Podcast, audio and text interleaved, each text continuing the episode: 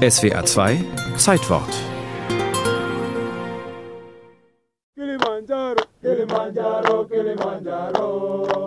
Wenn sich die Touristen gegen Mitternacht zum Aufstieg auf den höchsten Gipfel Afrikas rüsten, bringen die Bergführer sie mit einem selbstgetexteten Lied in Schwung. Willkommen auf dem Kilimanjaro singen sie. Lasst es nur langsam angehen, dann gibt's auch keine Probleme. Die Warnung ist angebracht. Denn viele Urlauber unterschätzen die Herausforderungen des 5895 Meter hohen Gipfels waren Peter Böheim, bayerischer Chef von Phoenix Safaris in Nairobi. Wir haben mittlerweile 50, knapp 50.000 Leute, die da jährlich den Kilimanjaro besteigen möchten. Wichtig dabei ist, äh, dass von den 50.000 äh, maximal 40 Prozent tatsächlich oben ankommen. Auch die ersten europäischen Besteiger brauchten mehrere Anläufe.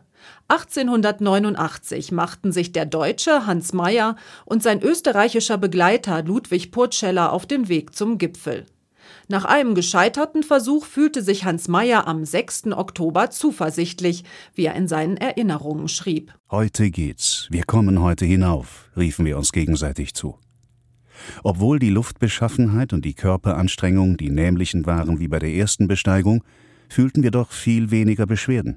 Ohne langes Zaudern wanderten wir nun weiter, den Felsspitzen der südlichen Kraterwand zu, die dort den höchsten Gipfel des Kilimanjaro bilden. Damals lag der Berg noch in Deutschland, genauer gesagt in Deutsch-Ostafrika, wozu das heutige Tansania, Burundi und Ruanda gehörten. Doppelt so hoch wie die Zugspitze ist der Kilimanjaro und Hans Meyer nahm seinen Gipfel für Deutschland in Beschlag. Um 10.30 Uhr betrat ich als erster die Mittelspitze.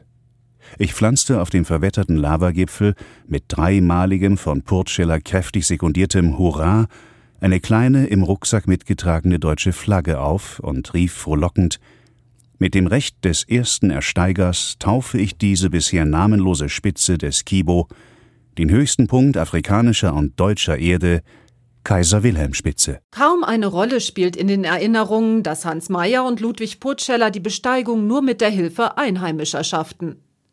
Die Wege zum Gipfel werden inzwischen scherzhaft die Cola- und die Whisky-Route genannt. Die eine einfach, die andere für trainierte Bergsteiger. Ganze Schulklassen erklimmen zusammen den Kilimanjaro. Doch manchmal gehen diese Touren auch tragisch aus. Vor allem wegen der körperlichen Belastungen in der großen Höhe.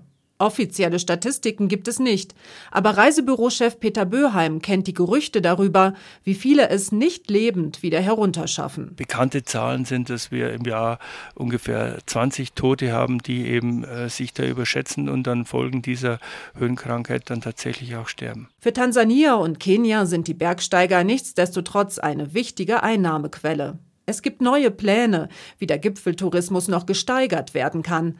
Tansania will eine Seilbahn bauen. Die ersten Angebote von Bauunternehmen dafür gibt es schon. Dann müssten die Sänger am Kilimanjaro ihr Lied bald noch einmal umtexten. Kilimanjaro, matata.